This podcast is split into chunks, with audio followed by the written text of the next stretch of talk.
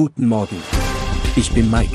Sie hören den Immobilienwiki-Podcast auf Spotify, Apple und überall, wo es gute Podcasts gibt. Präsentiert von Immobilienerfahrung.de. Unter dem Begriff Kredit versteht man Verleihung von Geld von einem Kreditgeber an einen Kreditnehmer. Der Kreditnehmer verpflichtet sich, das Geld zu einem späteren Zeitpunkt zurückzuzahlen und zahlt dafür Zinsen an den Gläubiger. Bei einem Immobilienkredit ist das Besondere, dass er zweckgebunden ist und nur für den vorher vereinbarten Zweck verwendet werden kann.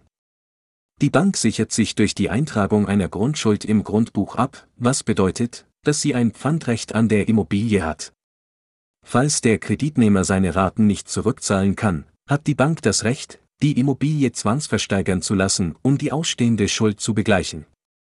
Sobald der Kredit vollständig abgezahlt ist, erfolgt die Löschung der Grundschuld und die Immobilie gehört nun vollständig dem Kreditnehmer.